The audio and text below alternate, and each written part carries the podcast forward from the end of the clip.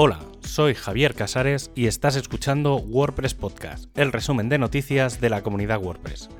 En este programa encontrarás la información del 5 al 11 de abril de 2021. El próximo 14 de abril tendremos el primero de los pasos para saber más del camino del full site editing. Y es que ese día tendremos la primera decisión de si este nuevo sistema sigue o no adelante en WordPress 5.8 que saldrá a mediados de julio. Hay que recordar que, en cualquier caso, esto no significa que el sistema esté disponible para los usuarios, sino que estará integrado en el sistema en modo beta para que aquellos que quieran comenzar a desarrollar ya puedan comenzar a usarlo. Este día se lanzará Gutenberg 10.4 que incorpora toda la tecnología para que esto sea una realidad y la decisión será incorporar esta versión en el nuevo WordPress. Lo que se incorporaría para comenzar a trabajar con esta herramienta será la configuración del theme.json como elemento de estilos globales, los bloques globales, query block y plantillas, y los patrones y colección de patrones. Aunque habrá una segunda revisión en un par de semanas, el 8 de junio será la fecha límite de decisión de incorporación ya que WordPress 5.8 llegará a su fase beta. Por otro lado, y desde hace unos días, tenemos WordPress 5.7.1 RC1 disponible y probablemente el jueves 15 tendremos la versión final que incluye más de 30 correcciones tanto del core como del editor de bloques. El equipo de core y concretamente el del editor está trabajando en la versión 10.4 que podría ser un punto de inflexión en cuanto al full site editing.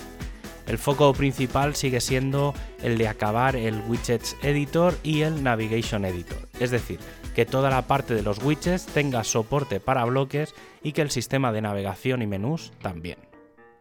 En otra línea tenemos los cambios en las acciones de GitHub que están mejorando la construcción y herramientas de creación para la prueba completa del software. Por un lado se están dando soporte a Node 14 y se han distribuido las herramientas en todas las ramas para dar consistencia. Con respecto a la propuesta de usar TypeScript, ha recibido una gran aceptación, aunque también algunas dudas sobre todo de cara a nuevos contribuidores. Así que la decisión será del desarrollador que deberá hacer opt-in y según se vayan encontrando contenidos, se añadirán herramientas que ayuden a la mejora y proceso del código. Lo que sí que se recomienda es utilizar el JSDoc. El equipo de Themes ha hecho un repaso de algunos de los cambios para las próximas versiones de Gutenberg. Por un lado, los temas podrán usar propiedades del theme.json para cualquier bloque. Además, se lanzó la versión 045 del 2021 Blocks que soporta todos estos nuevos cambios. Con respecto al resto de temas 20, se está trabajando en todos aquellos para hacerlos compatibles con el sistema de bloques e incluso permitir el uso de bloques en aquellos temas clásicos que no les dan soporte. El equipo de diseño está actualizando el Figma para añadir los nuevos colores de WordPress, además de añadir los colores Gutenberg y dejar de lado la escala de grises previos. El equipo de marketing sigue trabajando duro en la promoción de los contenidos del Learn WordPress y preparando mucho material previo al lanzamiento del Full Site Editing, además de estar en contacto con el resto de equipos para ayudar a su promoción.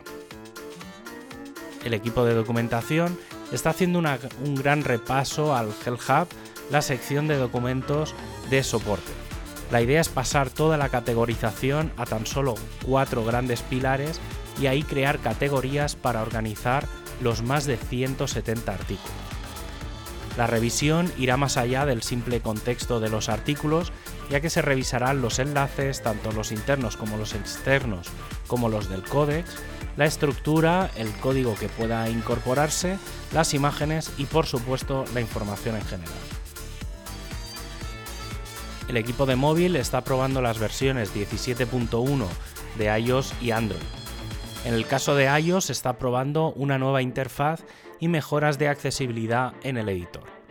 En el de Android también la mejora de accesibilidad en el editor de bloques y otros cambios con respecto al azul WordPress. El equipo de comunidad ha lanzado la encuesta para los organizadores de Meetup y ha presentado un pequeño evento en el que se explicará cómo organizar los eventos Do Action, que son los hackatones enfocados a ayudar con WordPress a organizaciones sin ánimo de lucro. Y como despedida, puedes revisar los enlaces a los contenidos comentados desde wordpresspodcast.es y suscribirte desde tu plataforma de podcast preferida. Un abrazo y hasta el próximo programa.